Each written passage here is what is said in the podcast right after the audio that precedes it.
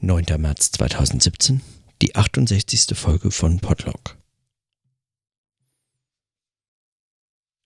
Eigentlich wollte ich heute, das hatte ich auch gestern mir vorgenommen und ähm, hier schon mal so als vorläufig Notiz, eigentlich als Hinweis und Ankündigung und so weiter, ähm, mir notiert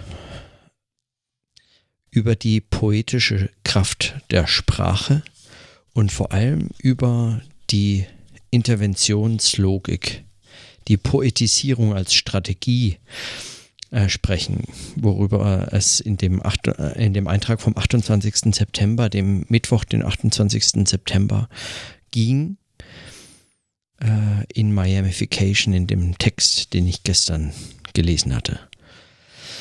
Aber äh, heute hat mich ein anderes Thema beschäftigt und zwar, und dazu möchte ich heute auch nur ganz kurz äh, ein paar Überlegungen notieren, weil das ein Thema ist, das mich weiter begleiten wird und ich heute keine abschließenden Gedanken hatte und ähm, sowieso nicht, aber davon abgesehen auch schon sehr lange darüber mit Martin heute geskypt habe und ähm, und diskutiert habe und ich habe dabei nichts aufgenommen. Das heißt, ich äh, ja, und das ist wie oft in so Gesprächen, wenn man manchmal, wenn man Gespräche führt, dann sind die für sich eigentlich schon abgeschlossen und wenn man es verpasst hat, äh, die sich äh, währenddessen zum Beispiel eben äh, mit äh, hier sprachaufzeichnenden Werkzeugen, wie dem Computer zum Beispiel, zu notieren, dann sind sie vorbei.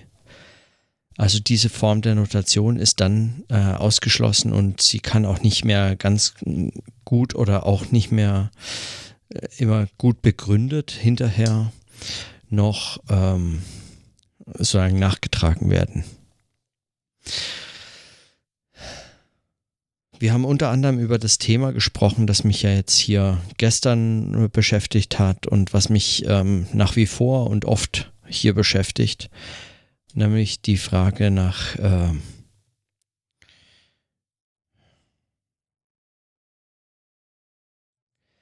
die Frage, also wir haben alles Mögliche besprochen, aber die Frage unter anderem nach äh, den Texten, die man so schreibt, äh, unter anderem für Dissertationen. Und es ist ganz interessant, ähm, da jetzt nochmal, also deswegen äh, notiere ich das jetzt hier auch nochmal, weil ich auch nochmal ähm,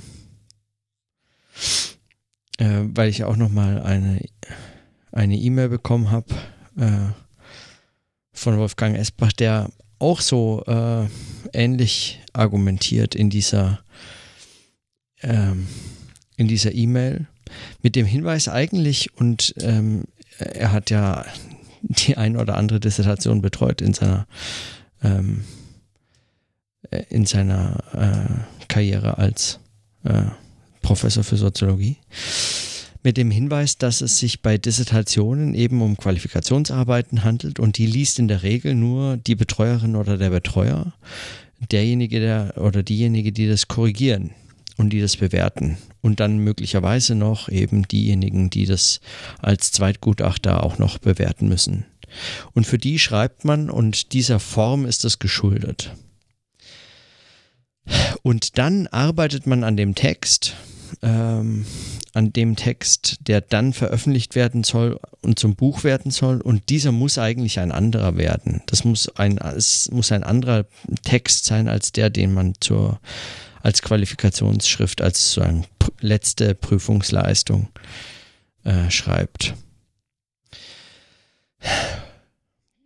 das äh, hatte ich äh, auch schon mal mit Daniela in einem Gespräch. Also die sagte mir auch, dass es in den USA beispielsweise sehr viel üblicher ist. Die, die Dissertationen äh, haben dort äh, noch weniger mit dem Buch, das hinterher erscheint, zu tun.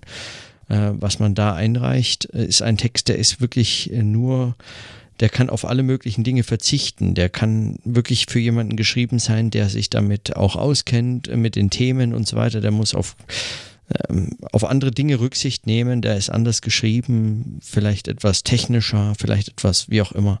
Und die Buchform unterscheidet sich davon ähm, deutlich. Äh, ohne dass ich das jetzt groß beurteilen kann oder äh, will, darum geht es mir gar nicht. Was ich mich allerdings äh, frage, ist äh, der. Was ich mich frage, ist, was das, was das ähm, über wissenschaftliche Texte und Wissenschaftlichkeit eigentlich aussagt.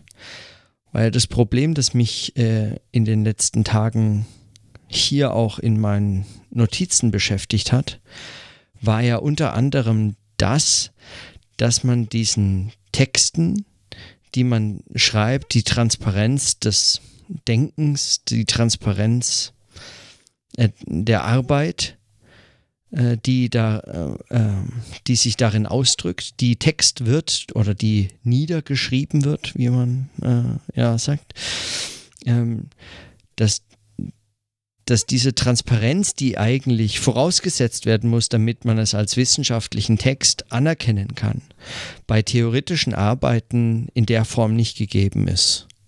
Nachvollziehbar sein muss nur das Argument, also die Theorie selbst in der Form der sprachlichen Darstellung muss sie schlüssig, nachvollziehbar, überprüfbar, kritisierbar und so weiter sein. Ähm, das heißt, die Argumente selber beziehungsweise die Art, wie man eben äh, bestimmte Punkte macht, ja, was auch immer das genau heißt, bestimmte Punkte macht, äh, bestimmte Argumente vorbringt oder eben bestimmte theoretische Positionen einführt, begründet und so weiter. Diese Form, die muss nachvollziehbar sein. Der, der Prozess selbst, wie man dazu gekommen ist, ist äh, bleibt unerwähnt. Oder maximal etwas für die Fußnote oder für die Einleitung oder die Danksagung oder sonst irgendwas.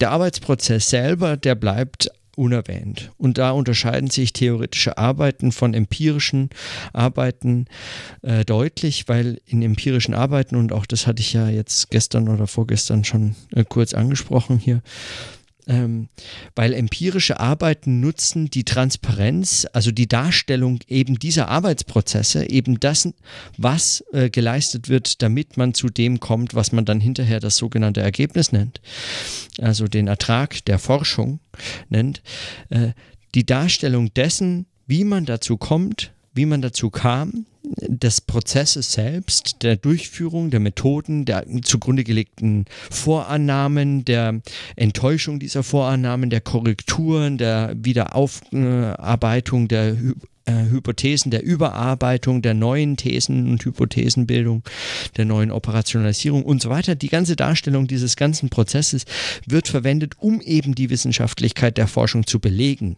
nicht um sie zu diskreditieren oder, äh, oder ihr etwas anderes entgegenzustellen. Und bei theoretischen Texten äh, ist davon nicht mehr viel zu festzustellen. Das mag jetzt vielleicht gar kein so ein großer Kritikpunkt sein, aber es ist etwas, was auffällt, äh, gerade wenn man eine Qualifikationsschrift schreibt, äh, die, die, andere, die anderen Kriterien genügen muss, um sozusagen die, äh, die, ähm, ähm, die Qualifikation nachzuweisen. Also Transparenz, ähm, Nachvollziehbarkeit äh, des Prozesses, ähm, der Nachweis, dass man wissenschaftlich äh, solide arbeiten kann oder so, das ist ganz offensichtlich nicht äh, Kriterium der Bewertung, weil das wird nicht nachgewiesen durch diesen Text, den man schreibt.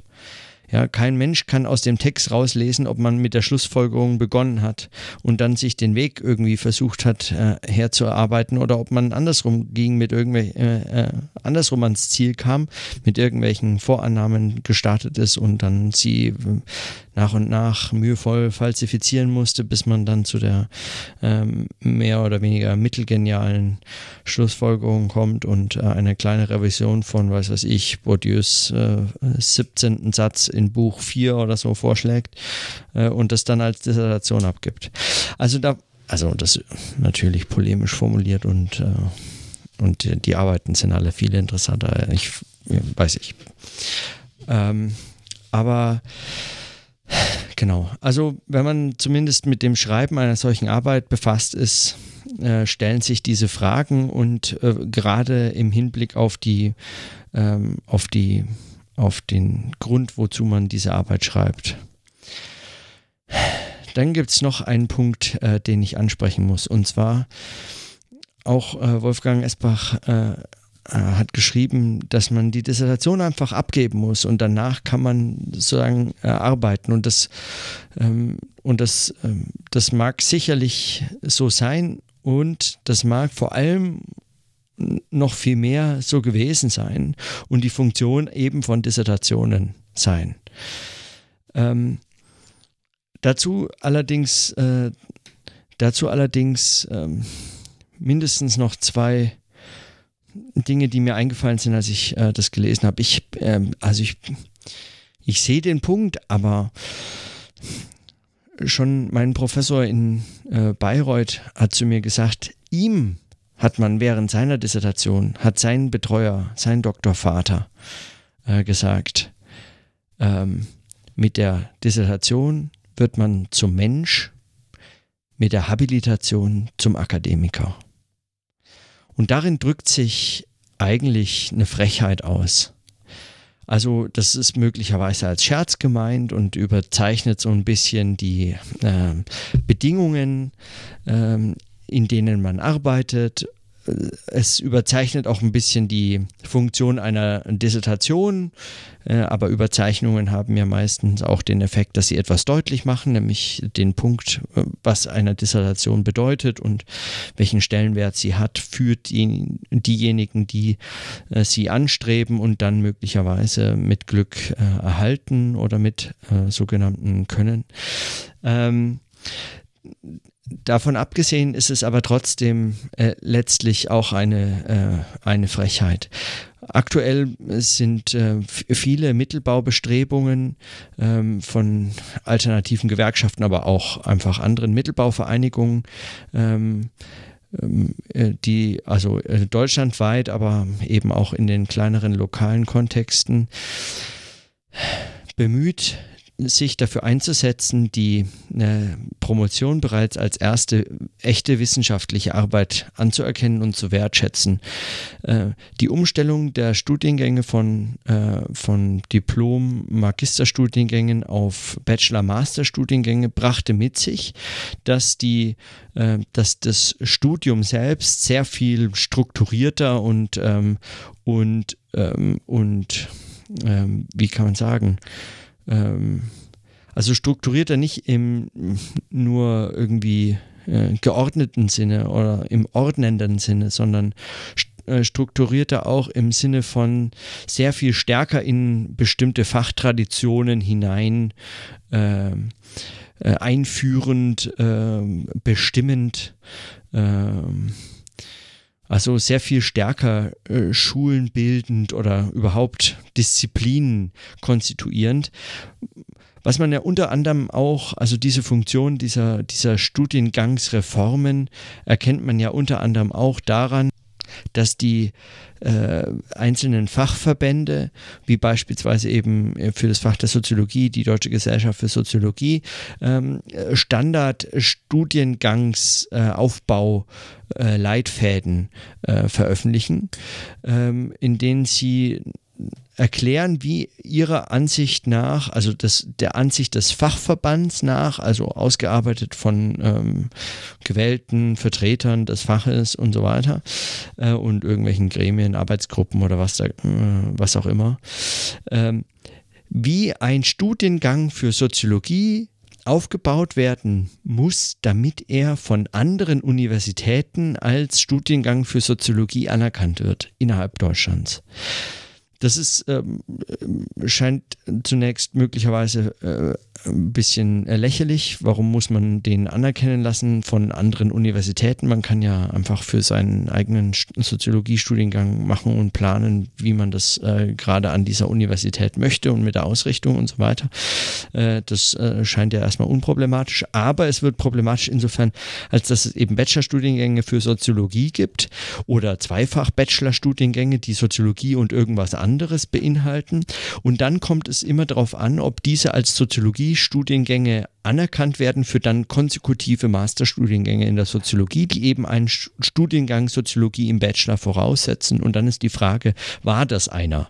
Und für diese Anerkennungsfragen äh, arbeiten die dann, die, diese Fachvereinigung solche Studiengangsmodelle ähm, äh, arbeiten die sie aus, um ähm, so jemanden, der damit betreut wird, äh, so äh, betraut wird, betreut, das auch, aber betraut wird, äh, einen solchen Studiengang äh, zu etablieren oder einen bestehenden Diplom- und Master, äh, Magisterstudiengang äh, in ein Bachelor-Master-Modell äh, zu umzuwandeln, äh, dann mit an die Hand gegeben werden kann. Warum ich das an der Stelle erwähne, ist, äh, weil meines Erachtens durch diese ganze Strukturierung äh, die, äh, die äh, das Studium tatsächlich sehr, sehr viel stärker schon bereits eingreift und formt äh, in das, was äh, wissenschaftliche ähm, äh, ja, was sozusagen die Qualifikation angeht, im Sinne einer, dass man äh, bereits mit dem Abschluss des Masters eigentlich die Qualifikation für ein Fach dort ordentlich zu arbeiten und um mehr geht es jetzt mir persönlich gerade nicht, ordentlich zu arbeiten, also äh, fachlich korrekt äh, Methoden, Instrumente, Theorien und so weiter anwenden zu können, nachgewiesen hat. Das hat man mit dem Masterstudiengang.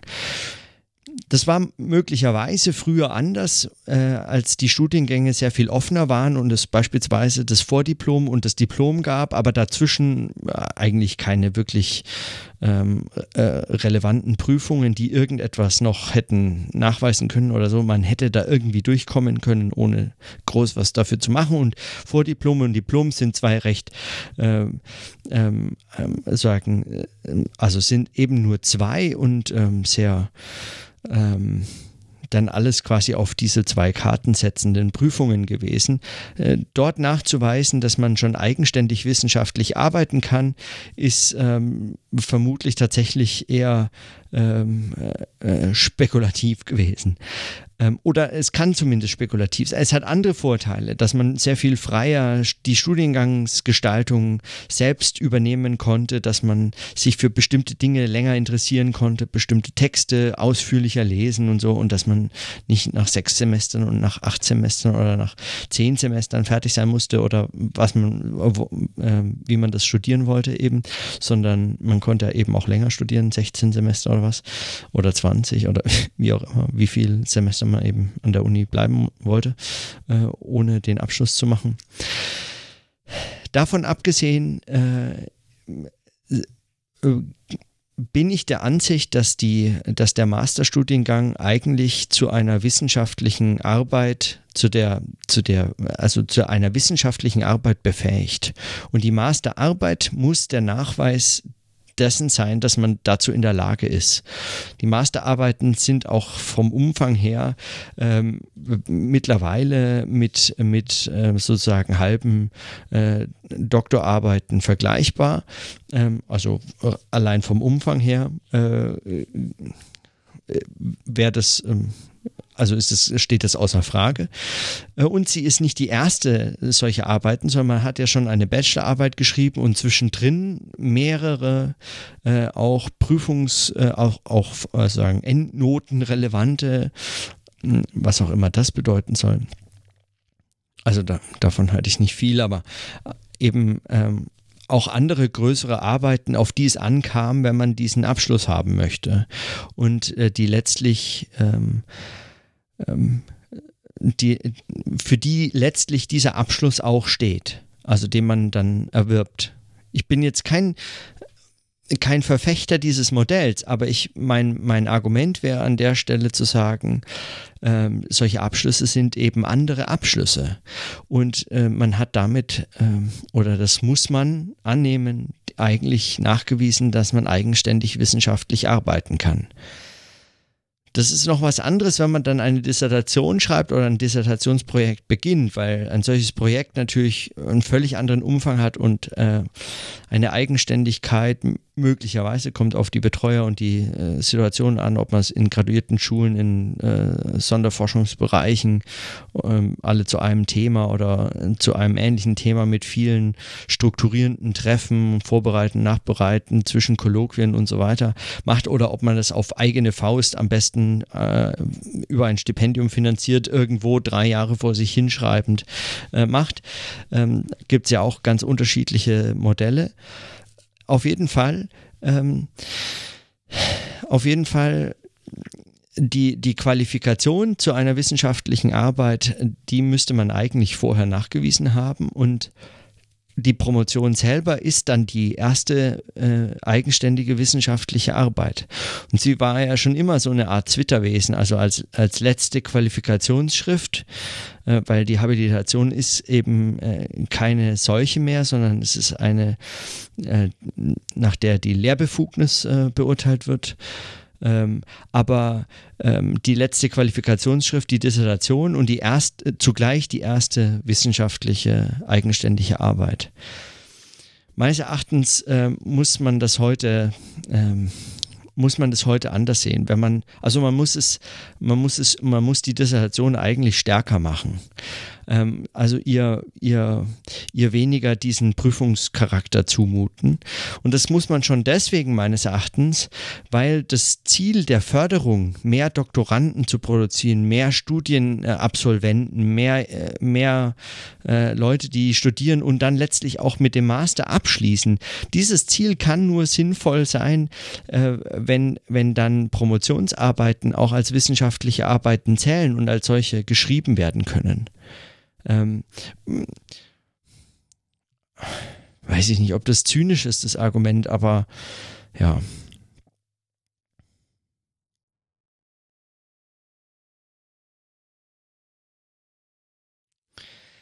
Ich weiß gar nicht, ob ich dieses ganze Argument machen will eigentlich. Also wenn ich, wenn ich das so höre, wie ich das mir wie ich mir das sage, es kotzt mich ja eigentlich schon an, dass man das überhaupt so sagen kann. Mit Und zugleich ähm,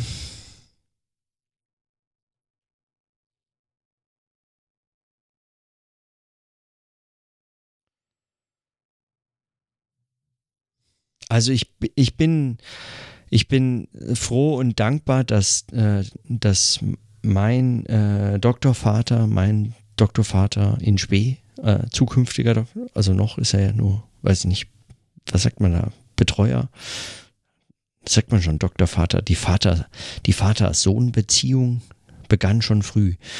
Naja, gibt ja da alle möglichen Modelle von Vater-Sohn-Beziehung. Davon abgesehen bin ich froh und äh, wirklich dankbar dafür, dass äh, Dirk Becker jemand ist, der da kein so ein Standard 0815 Dissertationstext erwartet. Würde auch nicht ablehnen, aber er, er, er erwartet es nicht. Also er ist, ähm, davon ist die Dissertation nicht abhängig. Man kann auch andere Texte schreiben. Man kann auch damit anders arbeiten. Und ich finde es wichtig. Ich, ich bin überzeugt davon, dass es eigentlich so sein muss. Studiengänge, universitäre Entwicklungen hin oder her. Aber ähm, das ist auch nicht nur eine Frage von, wie sich äh, die Struktur von Studiengängen verändert hat, sondern es ist auch eine Frage von, äh, welche Art von Arbeiten man in der Wissenschaft heute noch sinnvoll äh, schreiben kann. Und das gilt eben für alle Arbeiten, also für alle Monographien, für alle Arbeiten überhaupt, für alle Texte. Und ähm, die Möglichkeit, was oder die sinnvolle Möglichkeit, was für Texte man heute schreiben kann oder noch schreiben muss oder so, diese, diese Möglichkeit affiziert natürlich auch, was man als Qualifikationsschrift oder als Dissertation eben noch akzeptiert beziehungsweise was man da eigentlich noch erwarten kann von. Und die Vorstellung, dass man da letztlich einen durch und durch formalisierten, einen durch und durch formalisierten Text schreibt, der eben einen Stand der Forschung äh, diskutiert, daraus ein Problem entwickelt, Hypothesen und Thesen generiert, Argumente vorbringt, begründet, ausführt, durchführt und dann ein Ergebnis präsentiert. Diese Vorstellung, dass man einen solchen Text schreibt, diese Vorstellung, die muss sich schon die Frage gefallen lassen, was denn ein solcher Text tut. Also was das ist, ja. Funktioniert denn so eine Art, also was macht denn dieser Text? Also was, ähm, was produziert das denn? Worum geht's denn da? Geht es darum, dass man, äh, ja, also ich habe das, ich das ja Steuererklärung, die Steuererklärung der, der wissenschaftlichen Textgattungen genannt. Also eben eine Form von äh, strukturierter ein, ein Nachweis, dass man alles richtig äh, ausgefüllt hat und nachgewiesen hat. Also der Nachweis des Nachweisens eigentlich. So eben eine Steuererklärung. Und die liest eben nur einer oder eben noch jemand, der einem äh, dabei vielleicht zur Seite steht oder einen berät und mal was Korrektur liest und so weiter. Ansonsten kriegt es nur, äh, kriegen das nur die Gutachterinnen zu äh, lesen und ansonsten niemand.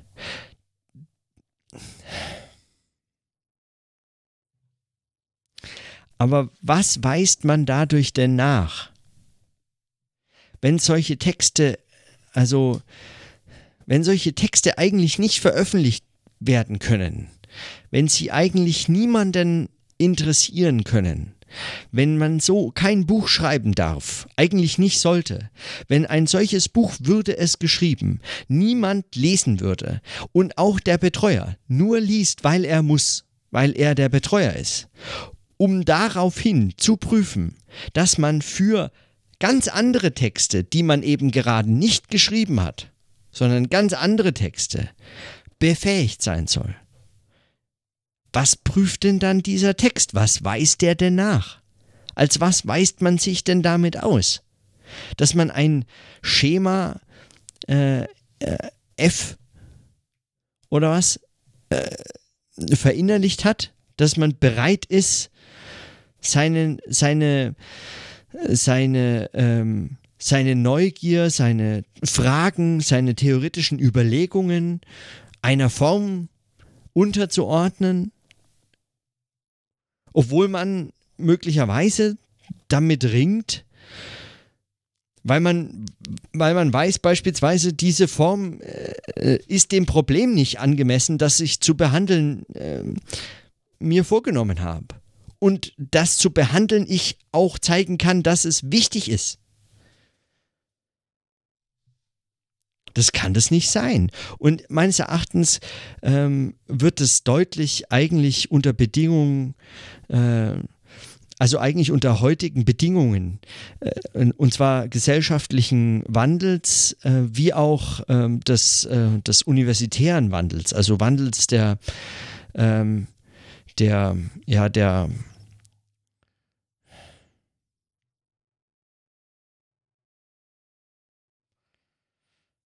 der Arbeitssituation,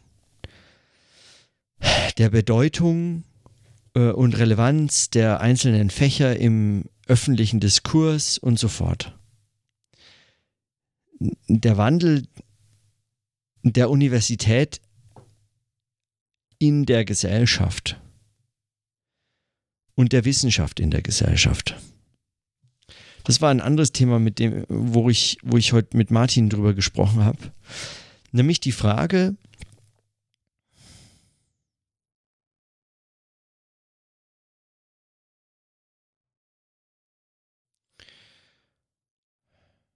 ob diese, ob diese Art von Texten nicht eigentlich auch Ausdruck des Problems sind, das man gerne als Bedeutungsverlust der Geistes- und Sozialwissenschaften bedauert.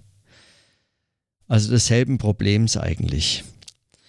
Die Lösung war bislang immer, und das drückt sich in diesen Dissertationen aus, die äh, vom, vom Exposé, dass man für irgendwelche Stipendiengeberinnen und Geber, da fängt es nämlich auch schon an. Ja, also es, man schreibt ja nicht nur die Dissertation für den Betreuer, damit er oder sie ein ähm, dann äh, das gnädige Platzett gibt. Ja, mag sein, dass er in Zukunft auch keinen Quatsch macht. Äh, ich äh, schätze das jetzt, ich bewerte das positiv. Summa cum laude. Summa cum laude heißt mit allerhöchstem Lob bin ich mir fast ziemlich sicher, dass er alles Mögliche in Zukunft sich gefallen lässt, weil offensichtlich hat er hier sich einiges bieten lassen. Die Form passt äh, trotz Inhalt sozusagen.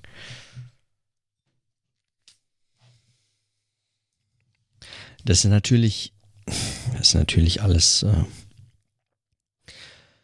das ist natürlich alles ähm, polemisch und überspitzt. Aber, aber es betrifft mich eben, dann kann ich auch äh, so drüber sprechen. Das nächste, der nächste Punkt äh, an der Stelle ist, äh, dass ähm,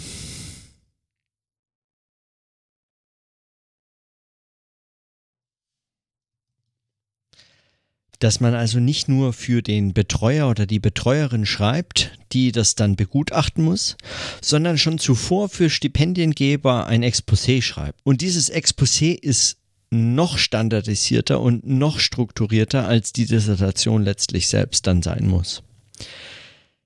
An dem Exposé arbeitet man aber möglicherweise wenn man dafür Geld von irgendjemandem anderen möchte als äh, einer Strukturstelle der Universität, der das dann eigentlich herzlich egal ist, solange da der Dissertationsbetreuerin, die, äh, der Dissertationsbetreuer äh, sagt, ja, äh, nehme ich an, äh, die Stelle würde ich gerne ihr oder ihm geben, äh, dann ist es der Universität völlig egal, was für ein Projekt ich mache, weil die, weil, weil das, weil der der Betreuer eben schon das Okay gegeben hat.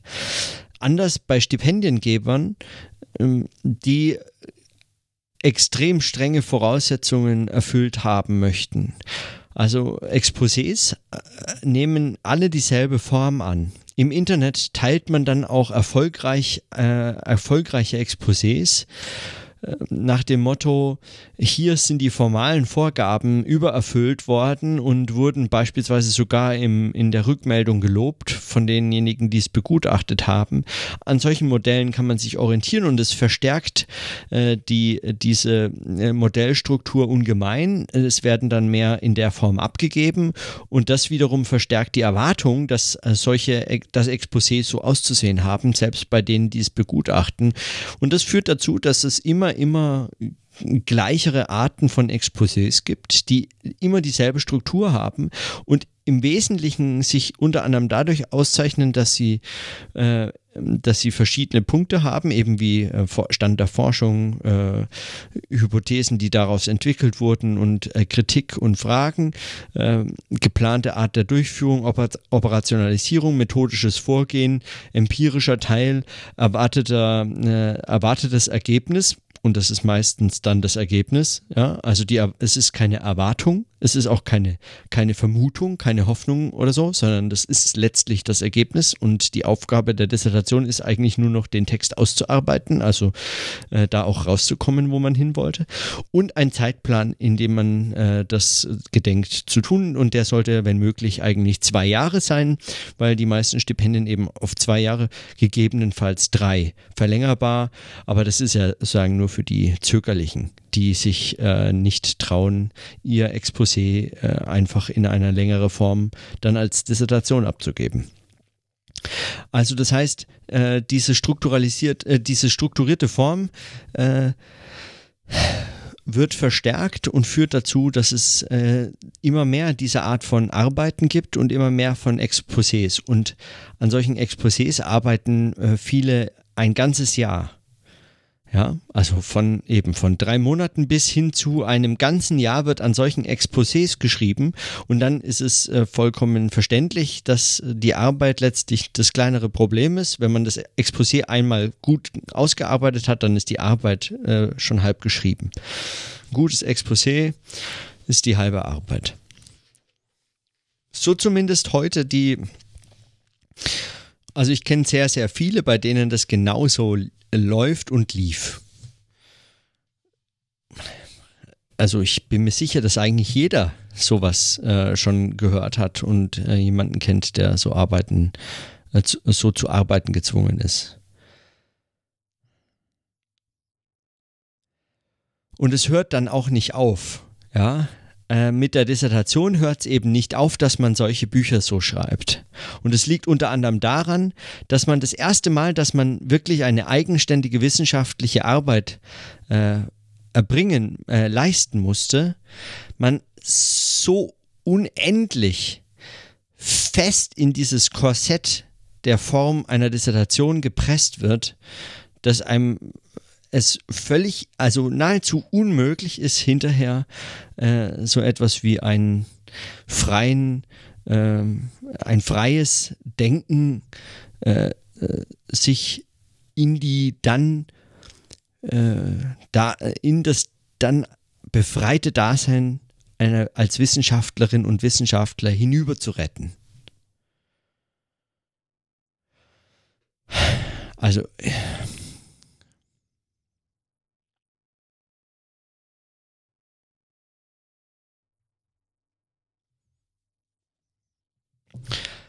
Das im Übrigen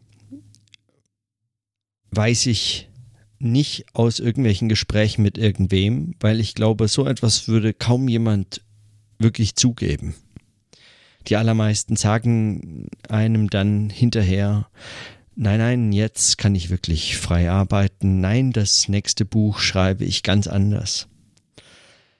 Aber es ist natürlich Bullshit, wenn man diese Bücher liest, sieht man, dass das einfach Quatsch ist. Man lügt sich dann einfach selbst in die Tasche. Man hat die Geschichte einfach geglaubt, dass man die Dissertation schreiben muss, wie man sie schreiben muss, damit man promoviert wird.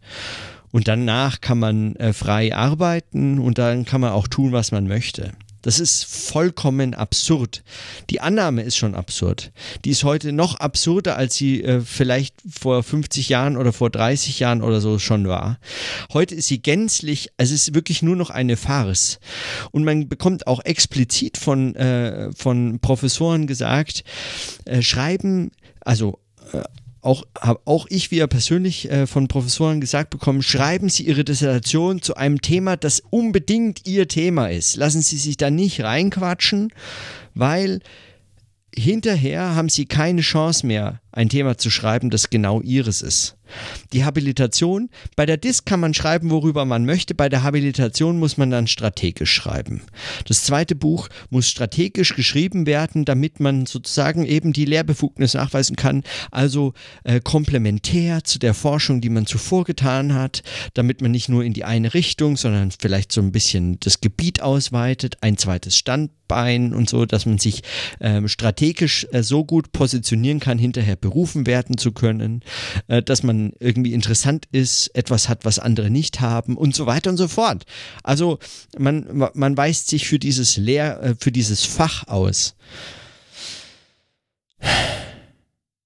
Die Idee, dass man hinterher dann nach der Dissertation also indem man quasi sich in, in, in, die, in die Knechtschaft des, der, des Textes begibt, hinterher dadurch, durch diese Knechtschaft der, des, der, der Formalisierung der Dissertation als Qualifikationsschrift, nicht als wissenschaftliche Arbeit, sondern als Prüfungsleistung. Ja? Mit allem Negativen, äh, was man mit dem Wort Prüfungsleistung verbinden kann, äh, verbundenen Text. Wenn man sich in diese Situation begibt, und zwar für drei Jahre oder vier oder fünf, ähm, die Vorstellung zu haben, dass man das unbeschadet übersteht und hinterher dadurch zu freiem Denken und freiem wissenschaftlichen Arbeiten befähigt wird. Ich verstehe nicht, also das kann man nicht glauben.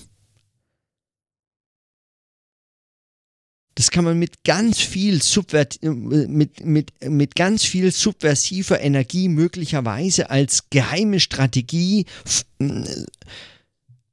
verfolgen. Während man eine Dissertation schreibt, sozusagen gegen alles innerlich rebellieren und sich dieses, weiß ich nicht, rebellische Feuer oder was äh, bewahren, damit man hinterher dann noch irgendetwas hat, von dem er zehren kann und die Flamme wieder anfachen und dann loslegen und was anderes machen oder so. Aber äh, diese Flamme äh, möchte man dann auch äh, sogleich wieder äh, in ein kleines Lämpchen sperren, weil man äh, im, äh, sofort im Anschluss an der Habilitation arbeiten muss, wenn man nicht irgendwie Gefahr laufen will, sofort auszusteigen. So, und die Frage ist, die Frage, also, und das sind jetzt sozusagen nur die Rahmenbedingungen. Das sind ja nur Rahmenbedingungen, in denen das passiert. Und das sind nur die direkten Auswirkungen, die man beobachtet, wenn man in der Situation selber steckt und wenn man mit anderen spricht, denen es ähnlich geht. Ja, das, das ist Alltag für alle, die promovieren. Äh, promoviert werden, Entschuldigung. Genau. Das heißt, es ist für, äh, für all die Alltag, die, die diesen Weg eingeschlagen haben und nur Rahmenbedingungen und die eigentlichen Fragen, die damit berührt sind oder die eigentlichen Probleme sind ja, was wird dadurch nachgewiesen und wem und warum? Und das war eben, was ich vorhin kurz schon an, äh, ansprechen wollte, ein Thema, wo ich mit Martin heute drüber gesprochen habe, nämlich, äh, dass dass die Reaktion auf den immer wieder beobachteten Bedeutungsverlust der Fächer, äh, geisteswissenschaftlicher oder sozialwissenschaftlicher Fächer, einhergeht mit einer Verschärfung äh, des, ähm, dessen, was man Wissenschaftlichkeit äh, unter Wissenschaftlichkeit versteht, was einem Modell der Wissenschaftlichkeit, scheinbar der Wissenschaftlichkeit aller Naturwissenschaften geschuldet ist, letztlich aber ein vollkommen durchökonomisiertes Verständnis von Wissenschaftlichkeit ist. Also diese Formalisierung von Qualifikationsarbeiten in der Form ist durch keinerlei wissenschaftliche Gründe gerechtfertigt. Es ist durch keinerlei Erkenntnisgründe äh, gerechtfertigt. Das ist es nicht. Das sind letztlich Ökonomisierungsfolgen. Äh, äh, die treten, die kommen sozusagen daher als eine Art von Modell von Wissenschaftlichkeit, was noch so den Anschein erweckt, es sei Wissenschaftlichkeit, wie es sich in den Naturwissenschaften versteht, äh, in denen eben ähm, Experimente, Projekte, Forschungsprojekte, empirische Beobachtungen, ähm, Laborstudien und so weiter, was nicht alles naturwissenschaftlich irgendwie methodisch, theoretisch sonst wie bearbeitet werden kann. Ähm, was in einer bestimmten Form bearbeitet werden kann. Teilprobleme, bestimmte Teilprobleme, bestimmter größerer Problemzusammenhänge können herausgegriffen und bearbeitet werden, weil, weil bestimmte Problemzusammenhänge ebenso wie so Baukastenform haben. Und man kann das, man kann die dann quasi auch unabhängig voneinander bearbeiten. Man kann sie nach bestimmten Strukturvorgaben, Mustern und so weiter bearbeiten. Und es gibt bestimmte ähm, eben als wissenschaftliche Forschung anerkannte Formen, äh, in denen das geschehen muss. Und so ein bisschen hat man den Eindruck, dass Sozial- und Geisteswissenschaften das immer wieder verzweifelt, gerade immer in den Situationen, in denen sie ihre eigene Bedeutungslosigkeit äh, mal wieder äh, äh, zutiefst bedauern, äh, nur noch stärker versuchen zu imitieren, alles letztlich völlig hoffnungslos äh, und zum Scheitern verurteilt. Äh, zum Scheitern schon, schon deswegen verurteilt, weil, äh, weil, man, äh, weil man, wenn man das Modell der Wissenschaftlichkeit aus den Naturwissenschaften übernimmt, äh, früher oder später erkennt, dass man eben keine Naturwissenschaften äh, betreibt. Dass es überhaupt nicht funktioniert. Und es ist lächerlich. Das ist absolut lächerlich. Man ist überhaupt keinem Erkenntnis, keinem Wahrheitsbegriff, keinem, man ist, man ist nichts mehr verpflichtet, nur noch einer Form, die die Form der Wissenschaftlichkeit äh, imitiert. Das ist, äh, das ist wirklich nur noch, das ist nur noch Nachahmung. Das ist nur noch ein, äh, sagen, das ist ein, ein ganz ängstlich nachahmendes ähm, Denken und Arbeiten. Und es muss gar nicht ängstlich äh, sich für diejenigen, die das verfolgen, ähm, anfühlen oder sie müssen gar keine Angst haben, damit das ein ängstliches Arbeiten ist. Es ist also, es, es ist in der Form, es ist, es verschärft das Problem. Es ist eine, es ist sozusagen eine Reaktion auf einen beobachteten Bedeutungsverlust, der damit reagiert, dass man etwas kopiert, was nicht sein eigenes ist und das verschärft den eigenen Bedeutungsverlust. Wenn man nicht begreift, dass man besser heute als morgen anfängt, Texte anders zu schreiben, andere Texte zu schreiben, und die Texte, die wir schreiben, anders zu schreiben, über unsere Methoden anders nachzudenken. Ja, beispielsweise, hm, also von Seminarsituationen angefangen, in denen man beispielsweise anstatt einer Hausarbeit jemanden auch ein äh, Denktagebuch äh, abgeben lassen könnte als Prüfungsleistung. Ja, anders über, äh, über Textformen nachzudenken, jemanden auch dazu ermutigen, andere Dinge zu schreiben, andere Texte zu schreiben. Das heißt ja nicht weniger streng oder so. Ja? Als wäre strenges Denken auf die Form Einleitung, Hauptteil, Schluss festgelegt. Das ist doch, das ist doch Wahnsinn, wenn man sich das vorstellt.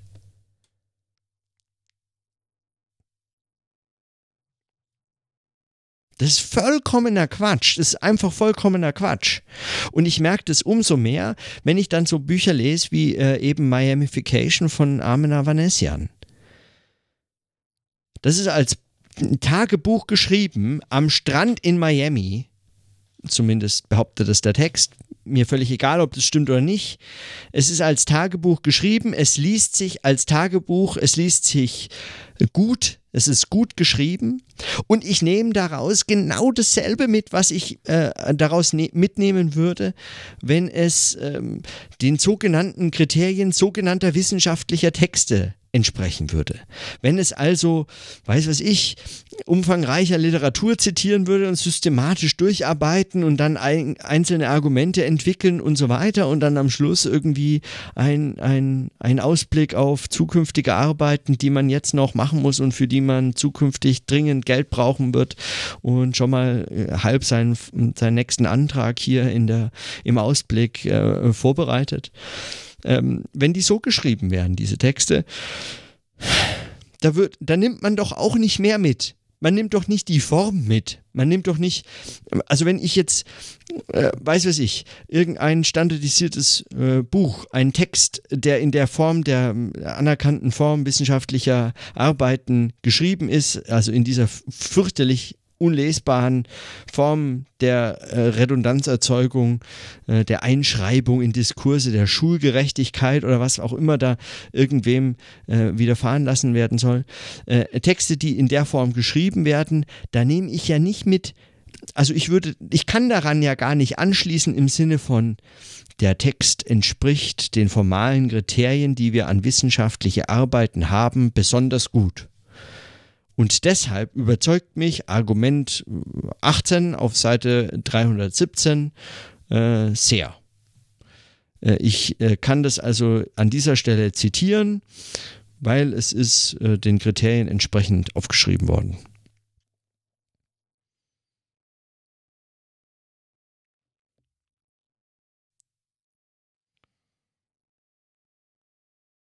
So würde ich diese Texte ja nicht zitieren. Also so könnte ich damit überhaupt nicht arbeiten, sondern ich, in, mich interessieren bestimmte Ideen, bestimmte Argumente, bestimmte Formulierungen manchmal sogar nur. Einzelne Wörter, die mich irritieren, die ich interessant finde, die ich in andere Kontexte einbauen kann, nutzen kann für ein Weiterdenken, meine eigenen Arbeiten und so weiter. Bestimmte Belege, bestimmte Überlegungen, die klug und äh, gut formuliert herausgearbeitet sind, dadurch einfach, dass sie klug formuliert werden werden und die, an die kann ich anschließen, die kann ich mit anderen ebenfalls klug formulierten ähm, Gedanken kombinieren und damit weniger klug formulierte Gedanken kritisieren und mit meinen eigenen irgendwie noch was weiteres schreiben oder und so weiter und so fort, ja, wie man halt so Texte schreibt.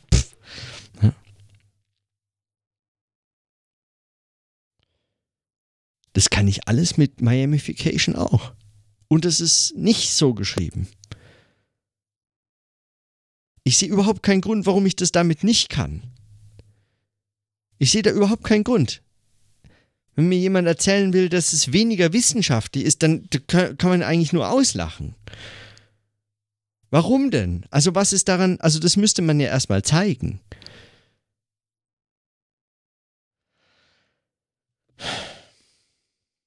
Man zeigt eben die Wissenschaftlichkeit, man weist sie nicht nach, indem man der Standardform äh, der Wissenschaft, der wissenschaftlichen Texte besonders genau vorauseilend Gehorsam entspricht. Damit weist man nichts nach, außer Gehorsam. Eigentlich, eigentlich die Abwesenheit von Denken weist man danach.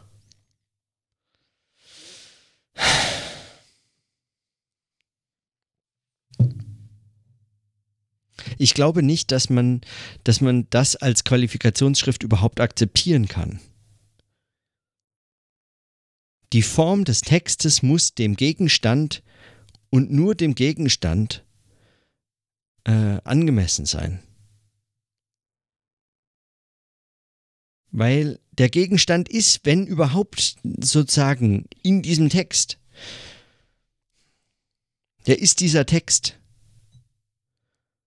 Und wenn ich nicht ständig einfach nur beobachten will, dass ich promoviere, muss, sondern etwas beobachten möchte, einen Gegenstand, mich für ein Phänomen interessiert, dann muss ich diesem Phänomen, äh, diesem Phänomen muss äh, mein Text äh, in seinem Aufbau, in seiner Art geschrieben zu werden, entsprechen dürfen.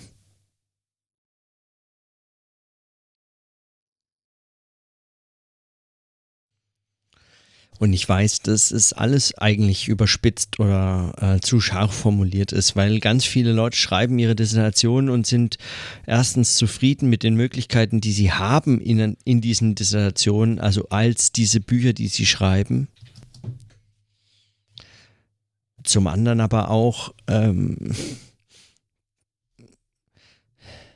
ähm bestimmte Freiräume haben innerhalb dieser Arbeiten die sie ausnutzen und die sie ganz kreativ bespielen können. Also auch zum Teil möglicherweise nur sehr kleine Freiräume, die dann äußerst kreativ genutzt werden können und damit eigentlich ganz tolle äh, Dinge zustande kommen, äh, auch tolle Arbeiten geschrieben werden können und so weiter. Das will ich auch nicht in Abrede stellen. Und dann gibt es natürlich diese ganzen verschiedenen empirischen Arbeiten, die, die manchmal dieser Form ähm, anders entsprechen können, die überhaupt äh, ihre Transparenz ja bereits ähm, ähm, selbst aufzeigen können. Na gut, da wird dann anders. Das sind die Probleme an anderer Stelle, wenn sozusagen Transparenz erzeugt wird, wo eigentlich keine äh, äh, keine, also wenn, wenn die Transparenz äh, letztlich ähm, äh, täuscht, ja, wenn, wenn Autorität erzeugt wird äh, durch Methoden, durch Arten der Darstellung von Methoden und, und so weiter. Was man ähm, unter anderem ganz gut nachlesen kann in dem Aufsatz von Marcus und Cushman, Ethnographies as Text, wo sie versuchen, das so ein bisschen, also Ethnografien als äh, Literatur, Sprach, äh, äh, also sprachwissenschaftlich mal zu beobachten und zwar mit den Werkzeugen und Begriffen von eben wie man ähm, Belletristik auch untersucht, welche Autorenrollen, welche rhetorischen Mittel, welche Sprecherpositionen und so weiter kann man da rausarbeiten, um zu zeigen, dass eigentlich so Wissenschaftlichkeit in diesen Texten erzeugt wird. Auch das gilt für natürlich empirische ähm, oder ethnografische Texte genauso, dass, äh, dass sowas möglich ist. Also dass die Transparenz äh, möglicherweise auch nur äh, eben scheinbar ein, ein, ein, ein legitimes Mittel sein kann, möglicherweise auch genauso formalisiert ist, genauso standardisiert ist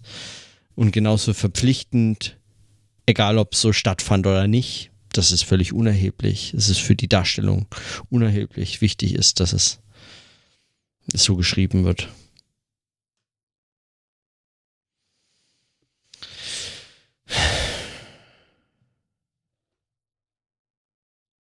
Also ich weiß, dass es Dissertationen gibt, die so, die damit freier umgehen können. Ich weiß, dass es Dissertationen gibt, für die diese Form nach wie vor äh, gut geeignet sein kann.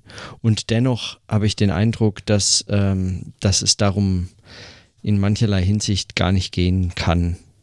Ähm, es gibt ähm, meines Erachtens, und äh, da folge ich äh, so äh, Leuten wie Armin Avanesian.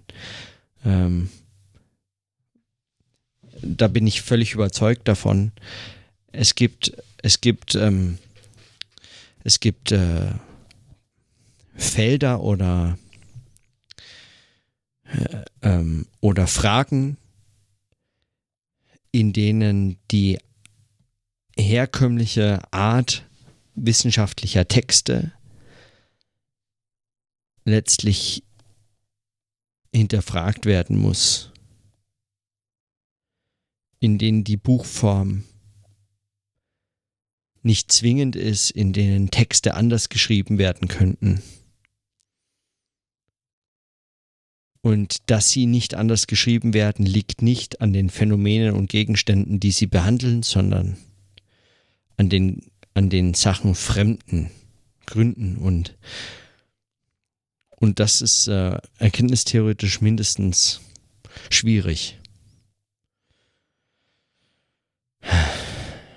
Wie auch immer. Ich habe, äh, ja, also es ist keine. Hm. Ich habe viel zu lange darüber gesprochen heute.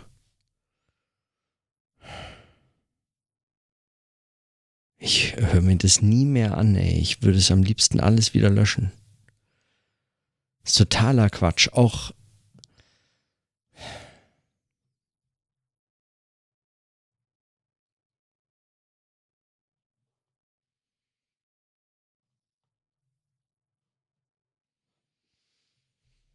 ich verstehe ja diese Position und ich bin auch von dem, ich bin auch von diesen von diesen Auseinandersetzungen und den Problemen mit Dissertationstexten nicht vollends überzeugt, weil ich, ich, ich, ich mag Bücher sehr, ich lese sie gerne. Es gibt so viele gute Bücher, die so gut als Bücher geschrieben sind und geschrieben wurden und nach wie vor werden.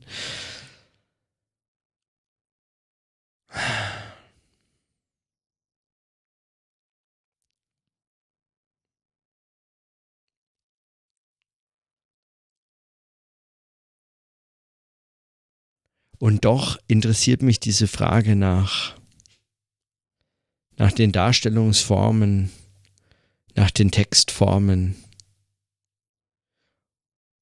und wie man diesen, diesen Teufelskreis beschissener Bücher eigentlich durchbrechen kann. Und das mag der Situation geschuldet sein, dass ich gerade in dieser Dissertationsphase stecke, aber oder an ihrem Ende eigentlich angekommen bin. Aber ich bin nicht bereit, da eine pragmatische, nicht inhaltlich begründete Unterscheidung zu treffen zwischen einem Text, den ich für meinen Betreuer schreibe und einem Text, den ich aus, aus aus wissenschaftlichem Interesse oder aus Erkenntnisinteresse schreibe. Es darf meines Erachtens da keinen Unterschied geben.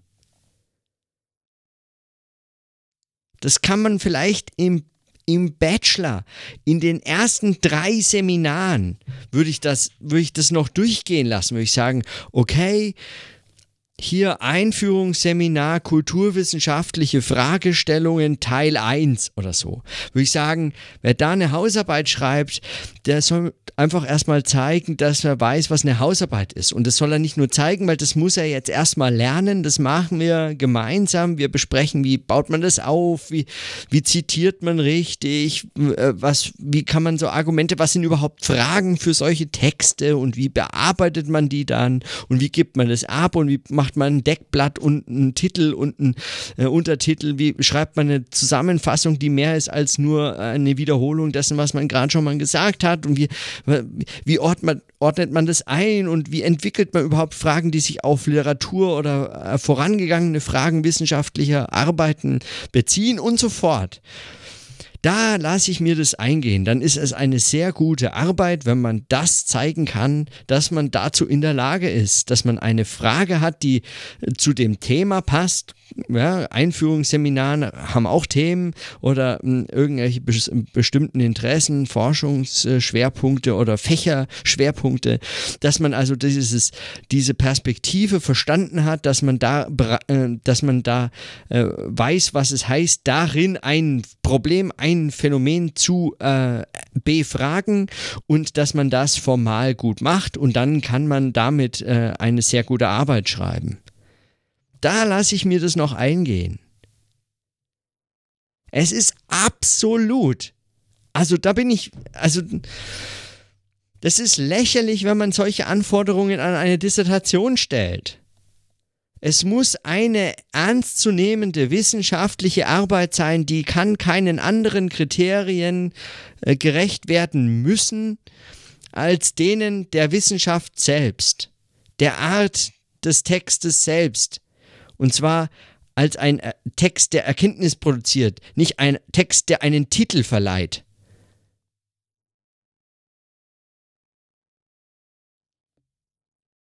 Weil sonst könnte ich wirklich mal mein, mein Vorhaben in die Praxis umsetzen und einfach statt meiner Dissertation eine Rezension darüber schreiben, über meine Dissertation. Wie hervorragend äh, eigentlich äh, ich da ähm, meine äh, Qualifikation als Doktor der Philosophie nachgewiesen habe. Oder was ist dann? Ja?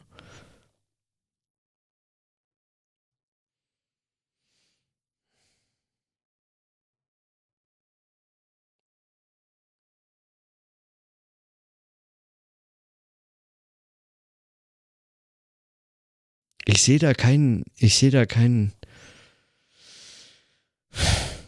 dann nimmt man sich nicht ernst. Als Geisteswissenschaften, als Sozialwissenschaften.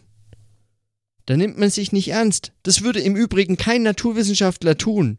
Kein Naturwissenschaftler würde, würde, äh, würde an ein äh, Dissertationsprojekt andere, äh, andere Kriterien ansetzen als an, ähm, als an Forschung, äh, die man dann danach produziert insbesondere bei all den sogenannten kumulativen Dissertationen, bei denen ja beispielsweise drei A-Journal oder überhaupt äh, Peer-Reviewed Journal-Einträge, äh, Artikel äh, Pflicht sind, vor die man eine Einleitung und an die man ein Schlusskapitel hängt und dann sagt, zack, fertig, roter Faden, folgender, äh, äh, fertig ist die Doktorarbeit. Das ist exakt dasselbe. Man reicht drei Artikel ein in Journals, in denen man danach weitere Artikel einreicht, wenn man dann erstmal promoviert wurde. Es ist völlig absurd, wenn man da eine Unterscheidung macht. Wir, man nimmt sich doch nicht ernst. Was ist denn das dann für eine Wissenschaft, wenn ich, wenn ich während der Dissertation noch so tue, als ob? Wenn ich irgendwelchen. Also, das ist doch Quatsch.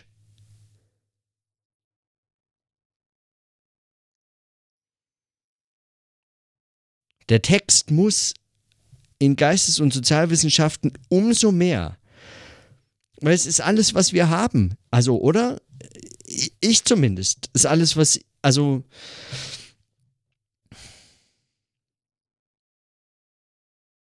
Den Text, den man schreibt, der ist ja sozusagen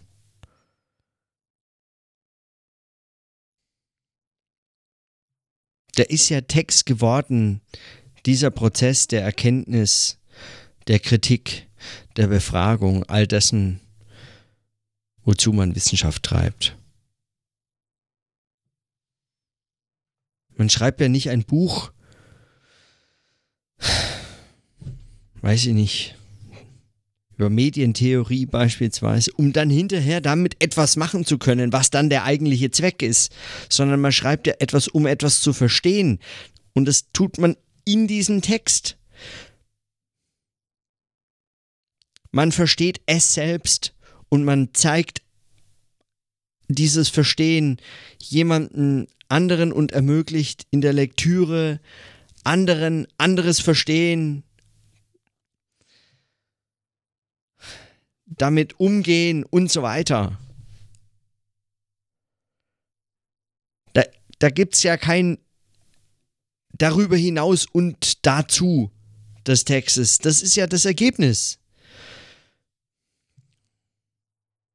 Wo ist denn da mein Denkfehler? Ich, äh, also wo ist denn da...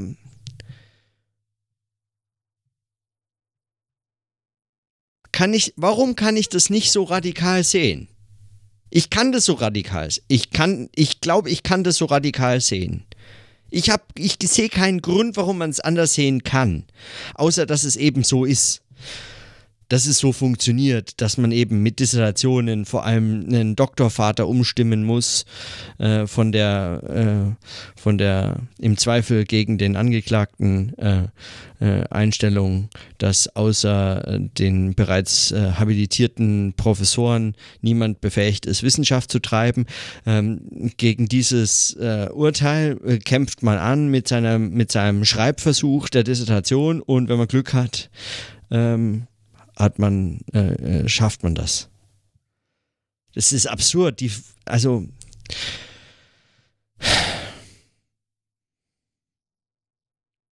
naja. Ich komme nicht weiter, ich merk's. Ich habe keine Ahnung, ich, also, wie das, was, wo, wo, wo ist denn das, was ist denn daran noch falsch? Was, was fehlt an der Darstellung?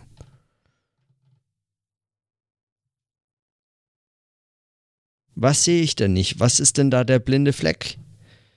Wenn man das so radikal sieht. Muss ich das historisch einordnen, Funktionen von Dissertationen im Wandel der Geschichte oder was? Ist doch Quatsch. Ist doch Quatsch. Das interessiert doch auch keine Sau.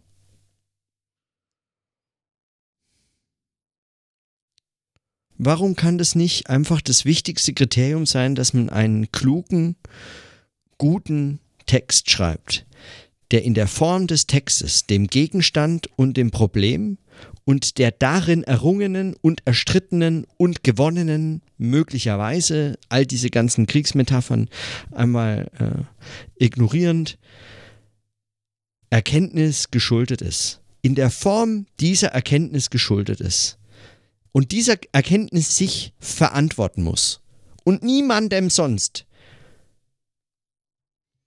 Der Text ist meine Methode.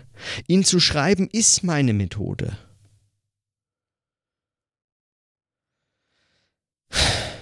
Das ist ja mein Werkzeug. Das ist, wie ich das beobachte. Manchmal habe ich den Eindruck, dass solche Formalisierungen von Texten eigentlich sowas wären, wie wenn man empirisch arbeitet und sagt, es ist scheißegal, egal was du beobachtest, Du musst unbedingt eine Korrelations- und Regressionsanalyse durchführen. Oder so. Oder du musst unbedingt Interviews machen. Ohne Interview keine Promotion. Ja, aber, aber ich möchte doch, ich möchte doch teilnehmend beobachten, was die machen und wie die Akteure. Nein, Regressionsanalyse. Ohne wird nichts. Aber mein, aber mein Gegenstand, der ist doch Quatsch nicht. Regressionsanalyse.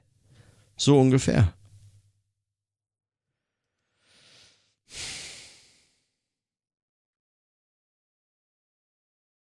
Also ich komme ich komm nicht weiter und ich komme vor allem heute nicht weiter. Deswegen vertage ich das einfach. Vielleicht auf morgen, vielleicht auf irgendwann anders. Das Thema läuft mir nicht weg. Es läuft überhaupt niemanden weg.